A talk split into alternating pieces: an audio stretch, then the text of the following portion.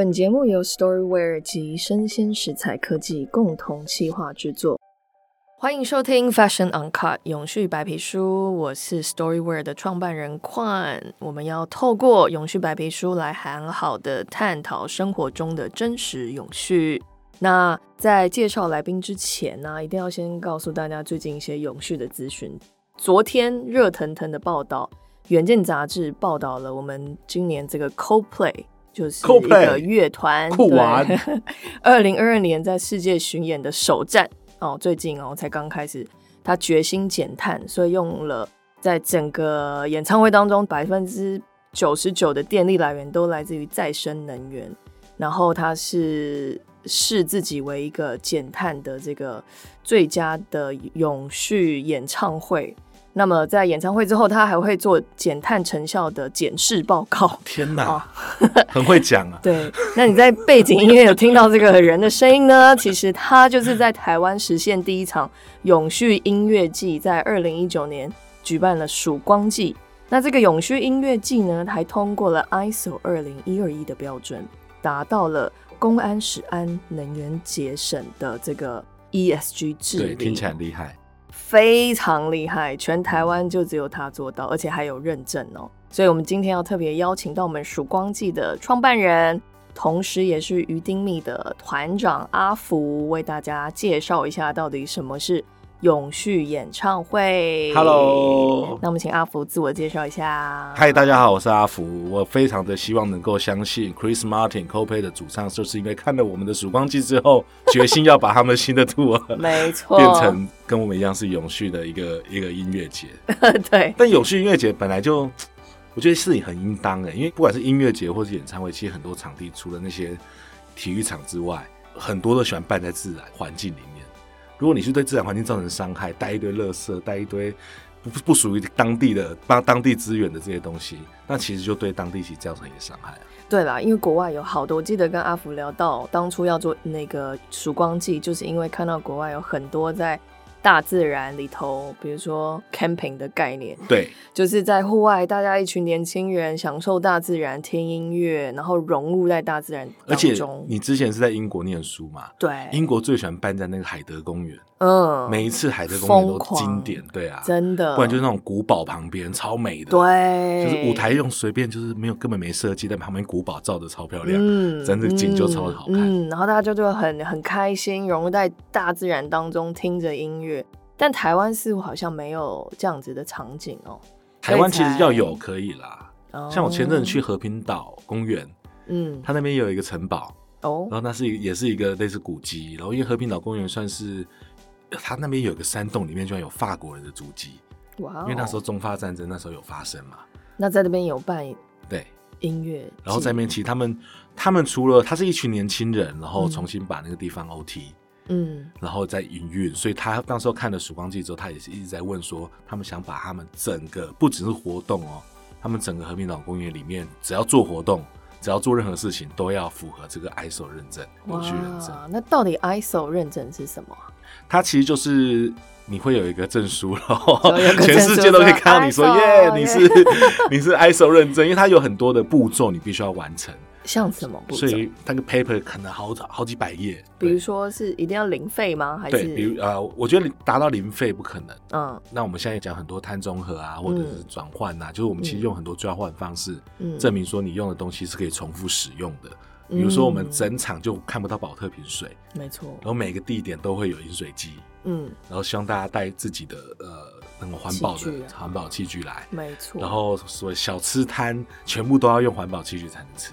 呀，没错没错，而且我记得连舞台都是回收木做搭建的。对，其实舞台它是不需要，因为我们现在很多舞台都那种青木板，然后贴上输出贴纸或怎么样。嗯。可是这些东西其实就是很不环保啊，因为结束它就直接拆掉。嗯。所以我们就用自然的素材竹子，嗯，来搭建，而且能够重复使用。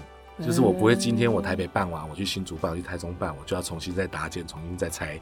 对，因为那时候曙光季北中南海巡回耶。对，所以他就是我可以用三个场地。一开始的费用真的会比较高，因为艺术家直接用手编嘛。是啊。可是如果你摊提在越来越多场的时候，呢其实那个成本也不会太高。哎，那你为什么会把这个音乐季叫曙光季嘞？嗯，原因是因为我们第一次想要去成型，因为原来我们就接触到这个永续的议题，当时也去了纽约办展，嗯，而也用呃非循环经济的这些素材做成一个艺术岛，做做成一个台湾岛昆岛一个大金鱼的一个装置艺术。然后回来之后，我就觉得，既然你已经达到了一个艺术，就你进了纽约设计大学美术馆去做展了，那你不如把东西再往下拉到民众。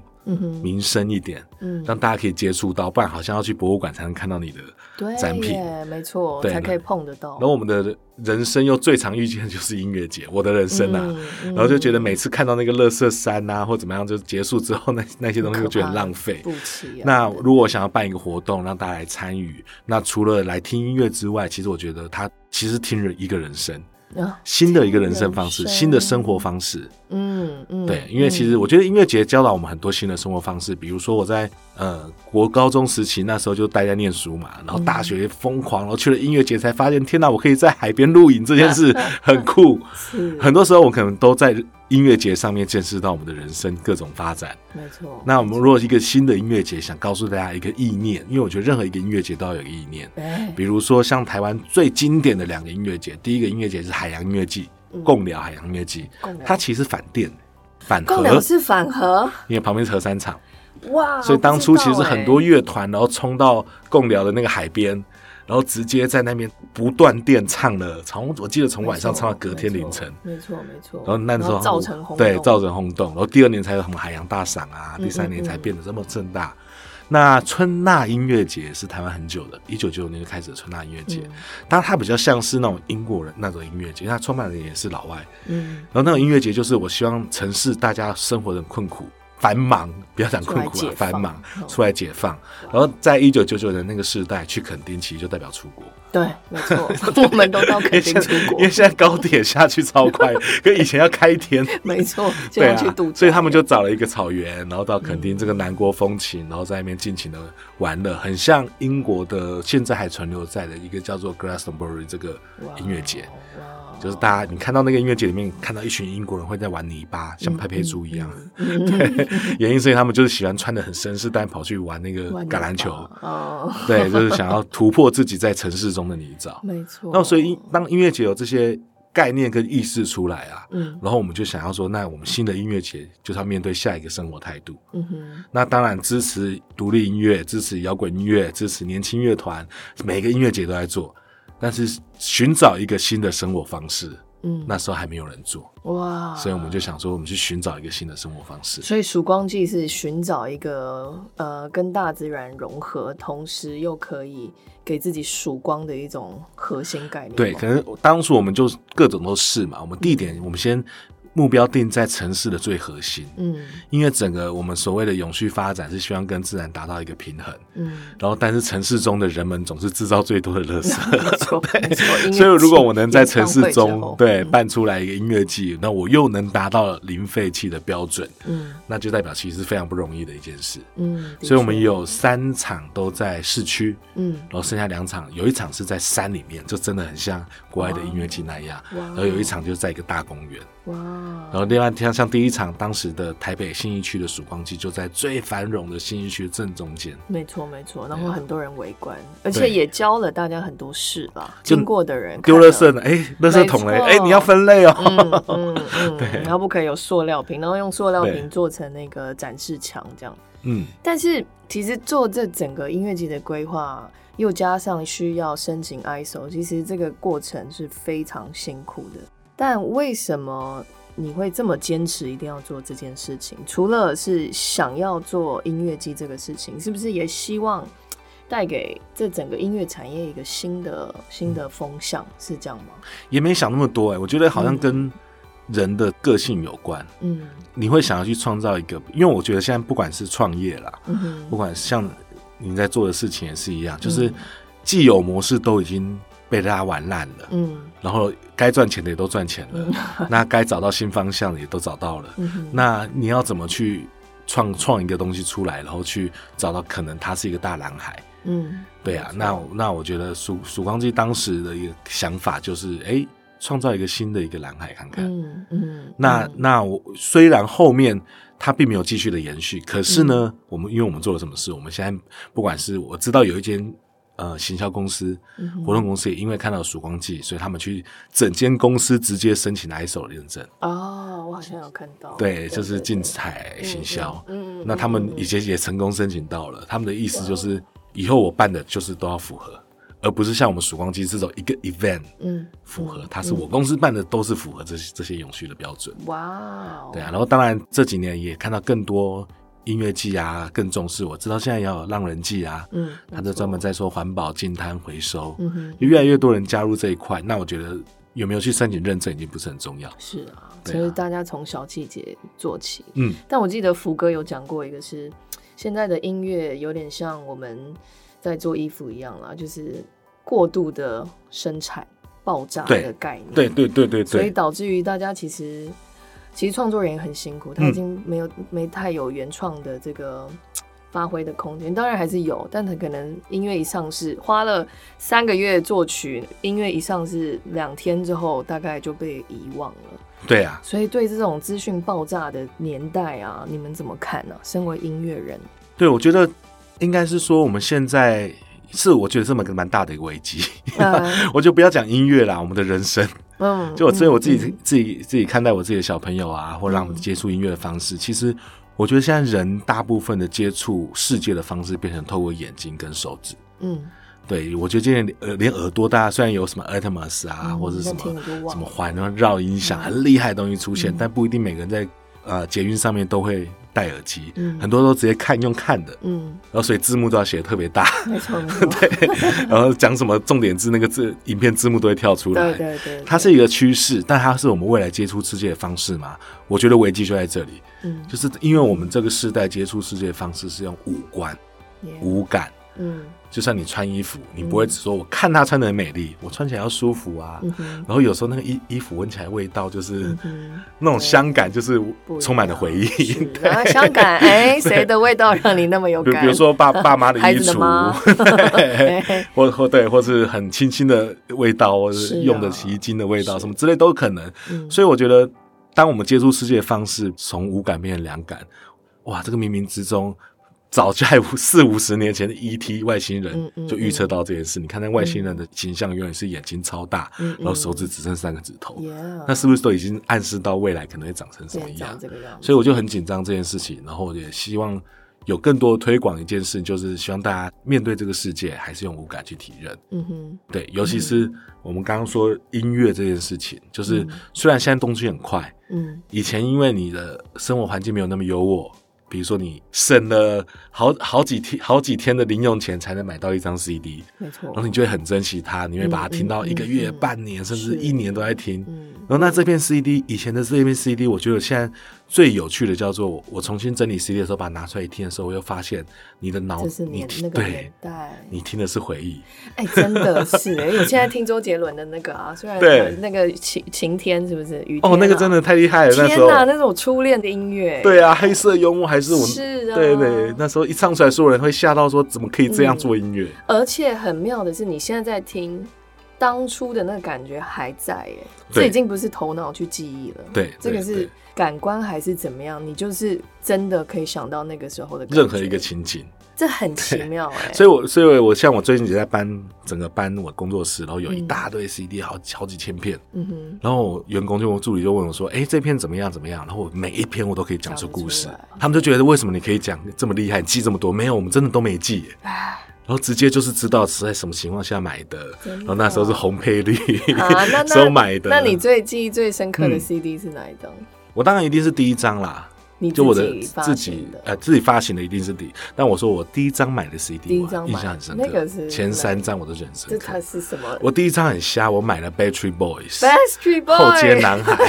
对，那时候那那首歌叫什么？I Never Break Your Heart。那时候，那时候我我会听到那首歌是主要是因为我们那种早上起来都六点二十到六点半。因为要上学嘛，那时候还有联考，然后很早去学校念书，早自习还要考试，所以我唯一能看电视的时间就只有那十分钟。可那时候电视台也很强，就是那那一段那段时间会给你放一些很厉害的 MV。哦，比如说格莱美最红的 MV 都会放那个时间，真的，不管是瑞奇马汀啊，Ricky Martin，然后那时候还有比如说 b a t c h Boys、Madonna 都会放在那个时段，嗯嗯，然后有有些还可能十八禁，可他觉得不会有人看吧？对啊，然后我就在那个时间接触到那首歌，因为被狂打嘛，然后那时候我就。第一次考试想要当 boy band 吗？没有，那时候应该是说 第一次考试考的不错，然后第一次要求一个把 CD 当做自己的礼物。哇！然后那时候就选钱买了这这片 CD。对对对对对。啊，也太感人了。然后第二站好像就是史林迪翁吧？史林迪哦，真的假的？你看不出来哎。然后后来因为那时候在国国中嘛，我觉得现在小朋友当然发展比较早，他们可能国小国中就可以接触到摇滚乐。我们那时候确实因为升学压力，一直到高中入了吉他社，加入了社团，才知道哇，摇滚乐 很酷。嗯嗯，对啊。哇，那你现在有没有还是让你最崇拜的一个 band 是什么？你觉得呢？我觉得一段一段时间内，如果你说经典不醉的话，应该是 Beatles 哦，还是不管怎么样，应该都是 Beatles。我啦，我自己。但你有被他启发，所以才？我觉得他形塑了 band 这件事情，所以到现在，不管是自己那个概念专辑，嗯，然后或者是怎么样让大家知道他们是一个 band，都是因为 Beatles 而来。哇哦！对啊，可可之前说蓝猫王可能是流行乐之主。那 Beatles 一定就是乐团之主，还是让他们的团这件事让大家知道。哇！然后后面当然很多摇滚有很多很经典的，啊不不乏一些比较重的啊。然后我觉得那些都是因为时代造成当下的一些反反对、反叛之类都好。嗯哼。不像最近我听到了一一个，我很喜欢听一个英国乐团叫做哎。英国乐团、美国乐团，我忘记了，sorry，我我很想听一个乐团叫做 Sonic Sonic Youth，对，极速青春。那我觉得他们当时的社会环境让他们产生这样的音乐，因为以我现在去听，我就觉得天哪，他们在弹什么东西啊？听不懂，是对，就是很很奇特，没错。可是后来看他们整个背景，比如说他们觉得朋克音乐已经都进大公司啊，不好玩了，所以他们应该要重唱这样一个反叛的一个。因素，所以每个乐风，我觉得都跟随着当时。所以是不是每一个乐团？其实我觉得这种地下乐团或是摇滚乐好，其实也不能这样说，只有乐团有。似乎以前的呃乐手啊，乐团会不会比较有自己的一个信念呢？就他在做音乐的时候，他知道他要的是什么，然后他知道他想要沟通的理念是什么。我觉得不会是现在跟以前的不一样，因为现代虽然我们。看不惯说，哎，他们现在资讯它爆炸啊，玩一些比较软的音乐啊，或怎么样？我觉得都不是他们的问题，而是这个世界的问题。那可是当时这些乐团产生这种音乐，他们也觉得世界有问题。嗯，对，所以我们以以前我们一定那时候又面对到了，不管是战争，或者是生活经济大崩盘，那现在也一样会遇到。对对，那现在的年轻人、音乐人或艺术家怎么看用现在状况？用现在表达方式表达出来而已。嗯，那说不定二十年后，那些人也会觉得这些是经典。嗯，所以其实我们一一切都在创造当代的事物。嗯嗯嗯，的确，我们最近跟那个，因为我们最近在做反战的议题，然后有做反战的这个，我们是用一九七零年的德军的这个军装，然后重新用它的版型再做成新的现代的这个版型，然后。来做反战的议题，但我们其实当初在看这整个概念，我们是从一九七零的灵感发想，嗯，所以从 John Lennon 的穿着开始，那他那时候跟他的老婆啊美和子啊奈奈子之类的，Yoga 还是有对对，那他们那时候就是躺在床上来来宣传越战反越战的概念。那他 piece a chance，对，那他基本上就是用自己的影响力、自己的想法、自己的歌来反战。嗯，那我们也希望说，类似这样的概念，可以在现在的世代，我们也许可以做一点点什么事情。嗯，但我们那时候在发想这个 campaign 的时候，其实碰到有点障碍，就是现在大家要讲反战或是 love and peace，大家都会觉得太表面、太虚。但我们又不知道说我们真正到底可以做什么，所以我们访问了一些记者，呃，告诉我们说我们到底是可以身为一个服饰品牌或是乐团，好了，到底可以做什么？有很多人他就说，那你就捐钱啊，捐物资啊。那就我一直在思考这问题，但是我我觉得有一个我在想的脑海中冒出来的一个想法啦，就是。我觉得现在资讯真的太爆炸，嗯，所以当你你可能朝向某一方去想的时候，你又看到大量的另一边的议题，Yeah，然后你就开始疑惑，哦，你就不知道世界到底长什么样，Yeah。但是我觉得在可能当时六七零反战最最强的那一个年代，那个年代其实资讯并不是那么的发达，嗯，所以当我我确认一个意念的时候。我的同温层超厚，因为我不会滑 Facebook，啊 也不会也也不会看到有人攻击啊。对，说哎，我我我讲 A 的时候，一堆一堆 B 的人攻击，我也不会看到，因为我那时候没有 Facebook 管你。对我我们就是一群 Hippy 或者一群人聚在一起讨论一个议题。是。然后就算当下怎么样，其实也都是当下发生的事情。真的。那我自己是，我觉得那样状态其实是好的，就是人何必接触到那么多讯息？嗯嗯。可是当我极致在某一个议题上面或某一个讯息上面的时候，说不定我可以去产生一个真正的自我判断的一个基准。嗯哼。一次一次的训练之后，嗯，那现在真的是太多太多文章报道什么也好，让你有有点，我说不管是酸民啊或怎么样。你朝向哪一篇，好像哪一好都会被酸。当你这样想的时候，你可能又是一个好像在中间的人。是，然后你又不觉得算了，我好像都不用很了解，我不要表达意见好了。可是好像又有人不许你，真的。对，然后这我觉得这个沉默的螺旋或沉默的大众这群人，嗯嗯嗯，那我觉得就你放下你的东西，好好看看其他事物吧，就是。自然界，你看看你家的垃圾是不是还是多到 还是那么多？减少一点垃圾，你会开心一点。真的，要减少自己身体一个身体生活的负担。因为我们像我们那天讲，我们那天活动还是照办，我们就办了一个呃小型有请乐团来，然后现场有 bartender，然后有我们的衣服这样，那就告诉大家说，你今天可以呃捐款，捐款我们就送你一个小徽章，反战徽章。嗯，那这个乐团它也是。反正唱的跟战争有关系，那他希望是历史不要再重复的再发生，历史应该是停留在历史，嗯嗯，它不应该是在现现在的这种状况。为什么我们一直还在 repeat 不停 repeat 同样的事情？对对对，那你就可以看到说这一群可能五六十个人。大家在这个状态里头，连连这个 bartender 来做酒的，他都觉得很感动。他其实明明他也就只是一个调酒师，但他就会觉得说，我要，我觉得这信念是对的，所以我们一起来完成这件事情。我觉得就跟在做曙光机的时候也是一样，嗯，因为福哥就告诉我们说，我们要来做曙光机。我们要把大自然还有这个这个零费的概念一起融入到我们的生活中头，生活中对参与的活动里，参与的活动。于是就有一群人，从歌手到艺术家，到像 Storywear 这样，还有很多食物啊等等，大家都聚集在一起，完成了这个事情。但就真的是没有是非对错，因为我们在做。对的事情，对啊，就把自己当六千年代人，就是要做的，管他的，对，直直做，是就做了。我分享，因为我自己有因为曙光机认识到陆行人这个乐团，嗯，然后我他们有一首歌，我觉得他写的很好，叫做《反方向》。嗯哼，他为什么叫反方向？那首歌，他其实在讲。时间，整个世界其实就是一个大齿轮跟小小齿轮聚集在一起。那大齿轮就是比较一体，可能声量比较大的，或者大企业，或者是大议题。那小齿轮可能是我们每一个人。嗯可是我们要让世界不停的转动，一定要不停的转动。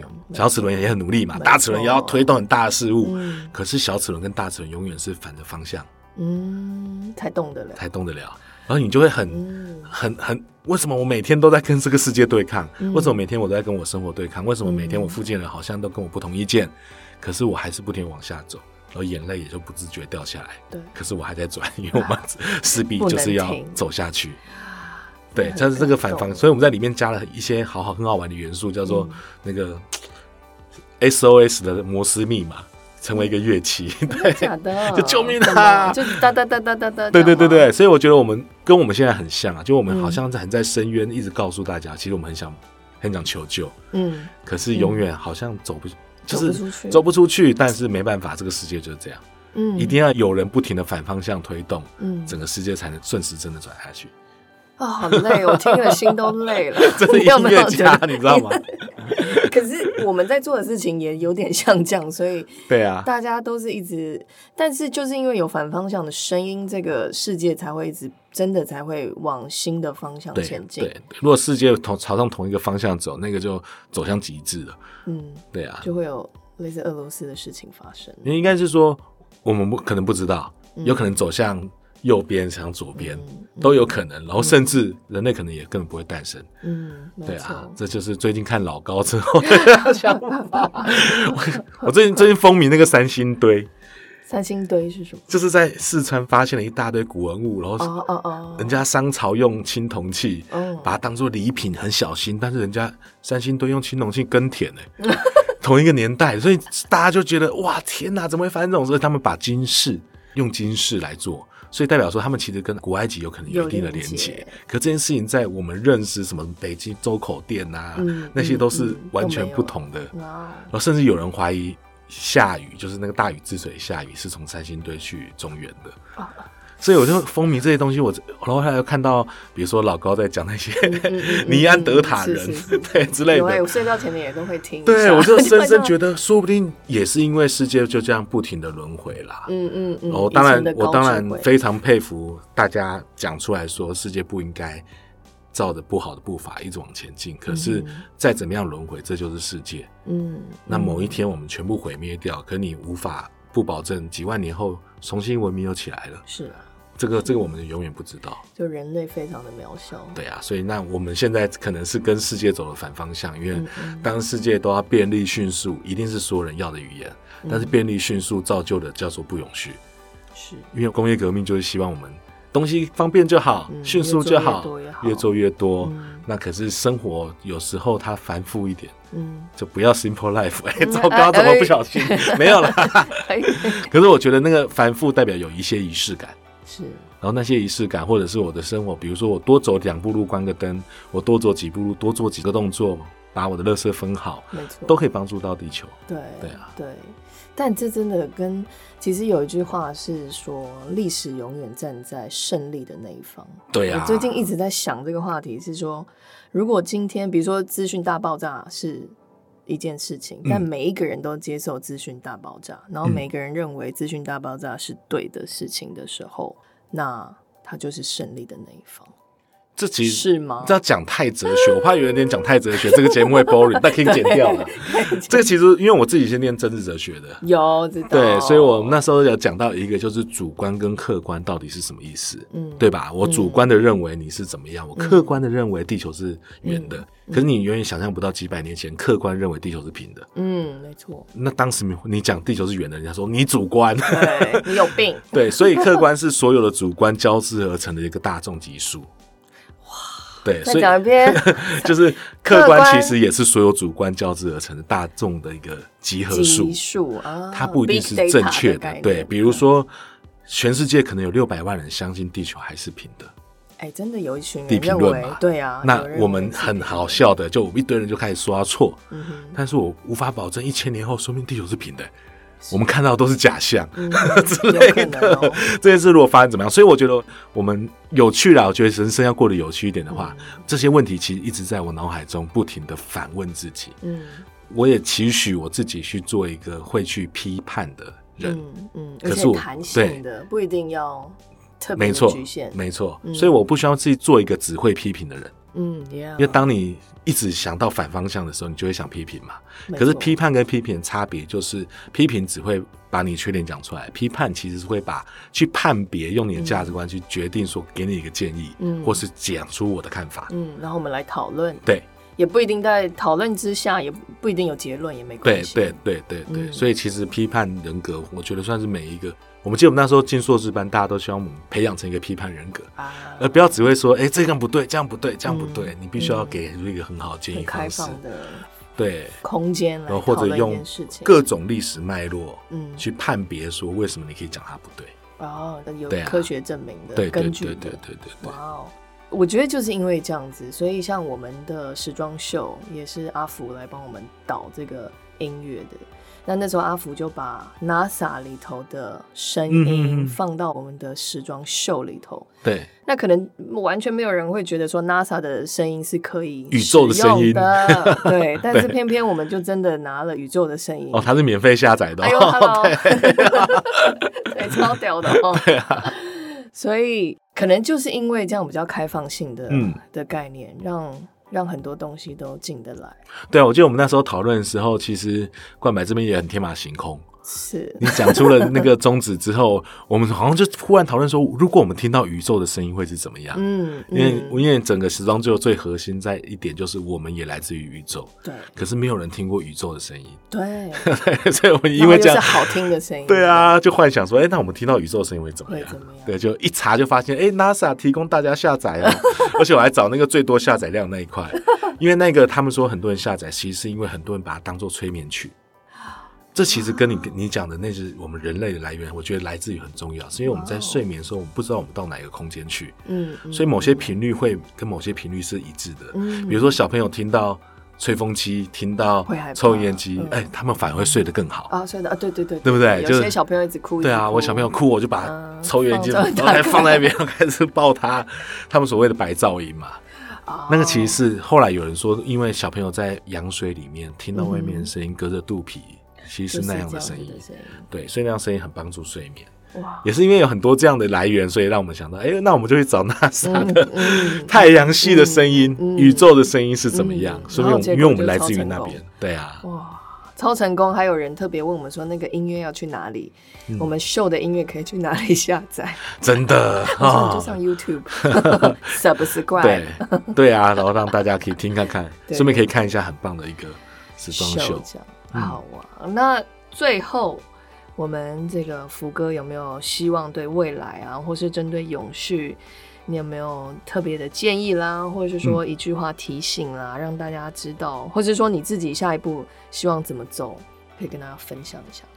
我其实，在研究所那时候，我就开始接触到永续的议题。嗯，哇，两千年初算很早哦。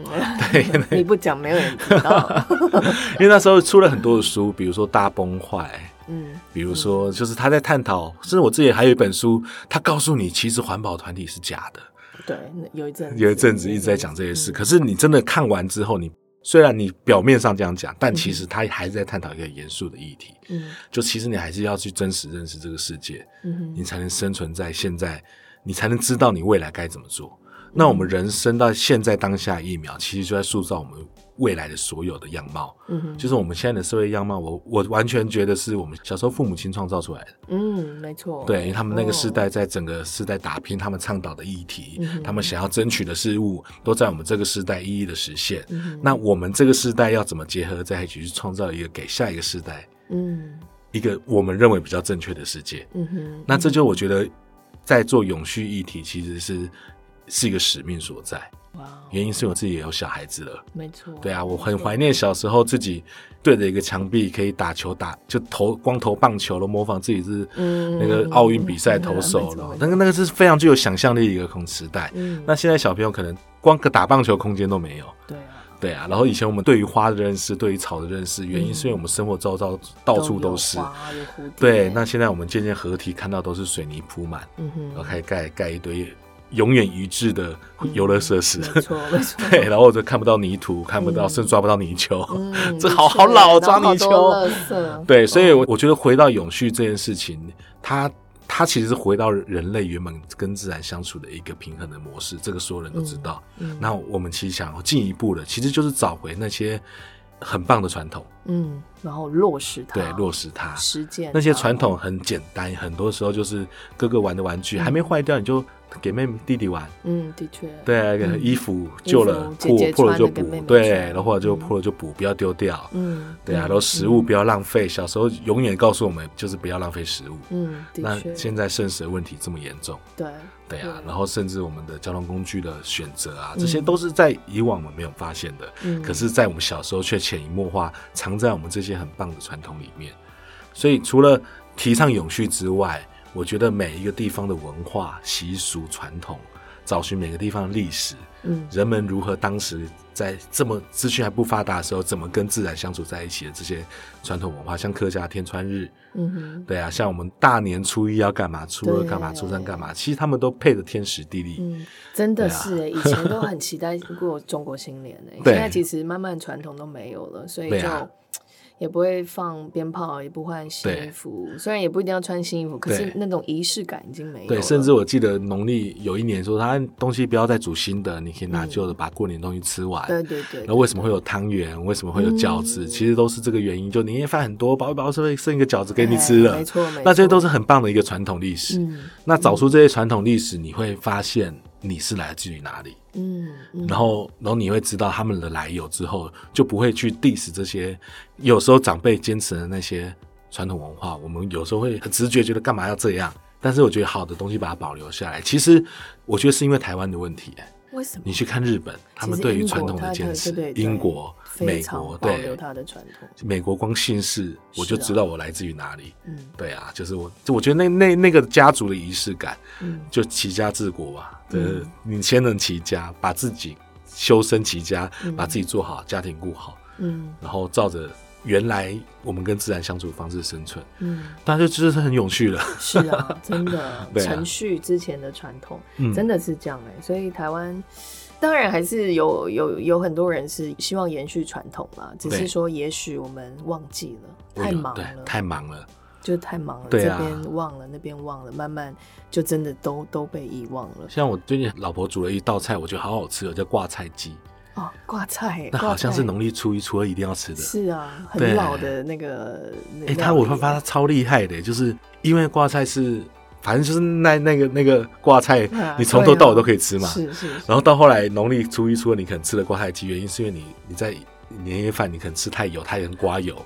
然后他也可以把剩食煮一煮，哦，对，其实他都有原因的。对，老婆也是蛮传统，蛮 厉害。没有，他他没有想到这个，是我自己乱想的。对啊，对啊。但他既然承袭，一定是妈妈教他的吧？对啊，对啊。然后他就他就承袭了这道菜。对。所以很多大知识其实都在传统文化里头演变而来的。对，我们应该好好的将自己的文化给传承下去。对，就会是永续的未来。对啊，这个文化也，我觉得，我觉得不用去把这文化想太多了。对，对了，它其实是我们的生存。比如说，是春分、金值，为什么一定要吃汤圆？这些都是很有趣的一个道理在里面。嗯，你也可以体验哦，就是以前的二十四节气跟现在的。天气实体上的变化其实完全不太一样，没错。那你也感受到哇，气候真的在变迁了。的确，那到底到底谁造成的？你就会发现哇，危机感出来了。嗯，所以不要再说没有气候暖化了，真的。对对，因为还是有一派人认为没有气候暖化。我觉得那一派人他们大部分的思维啦，我觉得这就是人类的一个流。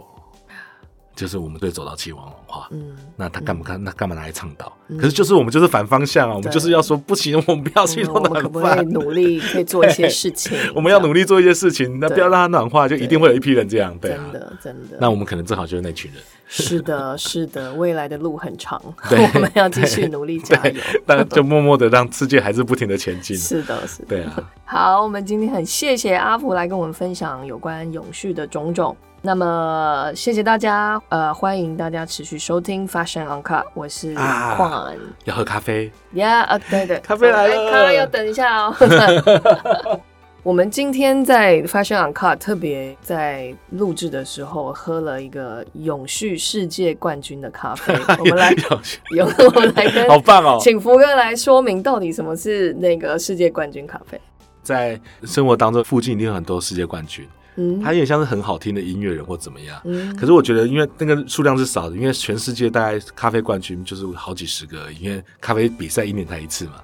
那台湾其实很多，台湾很厉害，台湾有二十几个冠军。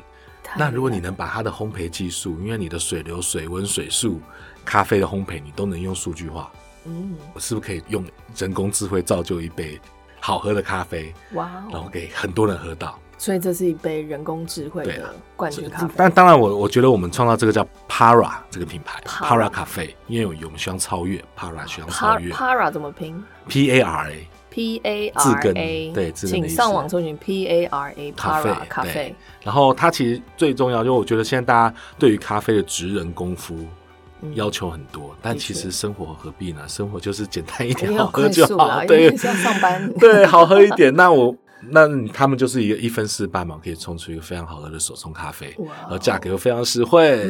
然后整个它的设计，它设计是由 B 头 B 头这个设计公司，B 头是非常业界非常有名的公司，对他们来操刀。然后我们所谓店面，我们也希望大家可以。快速一点来点，在 App 上面点完咖啡，你到现场就可以直接拿走了。哇！然后我们还做了燕麦拿铁。对燕麦拿铁要着重一下，就是很多咖啡厅开始都会改成燕麦对来制作拿铁，因为尽量的减少牛奶的使用，然后不要动奶动物奶的使用，动物奶会可以减少碳排的问题，对畜牧业很严 重，对对对，而且牛奶其实对身体也比较好。对啊，所以其实我们这个品牌是设定是给予上班族，他讲究迅速，但又讲究口感，嗯，就是一群那种精致搬砖人，有没有？嗯。就是，所以虽然我的上班很辛苦，但我不会荒废我的生活。没错，我必须要设计很好的咖啡杯，喝到很好喝的咖啡。没错，尤其上班族，因为我一天只能喝一杯，顶多两杯咖啡，所以这两杯咖啡一定是要至少喝起来是我觉得好喝的，喝了真的会让自己开心。对，那。两倍的扩大，如果选到一杯很不好喝的咖啡，心情会真的很差。对啊，而且其实咖啡台湾又太多意式，嗯，又太多美式，那我们走的其实就是手冲，嗯，然后让你真的可以喝到手冲的香气。哇！然后整个咖啡师他们也希望说，哎，因为我们有 AI 人工智慧帮你做手冲嘛，那手冲做出来其实是希望大家可以更喜欢它的口感。另外一个就是手冲咖啡负担没有那么大。你会睡不着，你会有心悸，其实很多时候其实咖啡豆的问题。没错，你知道这一定要分享一下。其实正常很优质的咖啡豆，它不会让你有心悸的。你看意大利人吃完意大利餐，最后就是 espresso 最浓的灌下去，晚上十点还是睡得很好。对啊，因为我们有朋友身体是很容易过敏，然后身体非常不好，但他持续喝咖啡，我就说你不怕你身体不好吗？等等的。他说：“其实真正的咖啡豆，它不会让你造成身体负担。对啊，所以我们目标就是用大家最低的成本，嗯，因为价格不贵嘛，喝到最高品质。哇，对。”然后又方便便利，是有店面可以去吗？有，他在辽宁街一一三号。辽宁街一一对啊，然后即将会开很多间分店，然后期待大家一起来享用。哇，然后线上也都买得到。对，没错。哇，太棒了！记得要去吃，要去喝世界世界冠军咖啡。没错。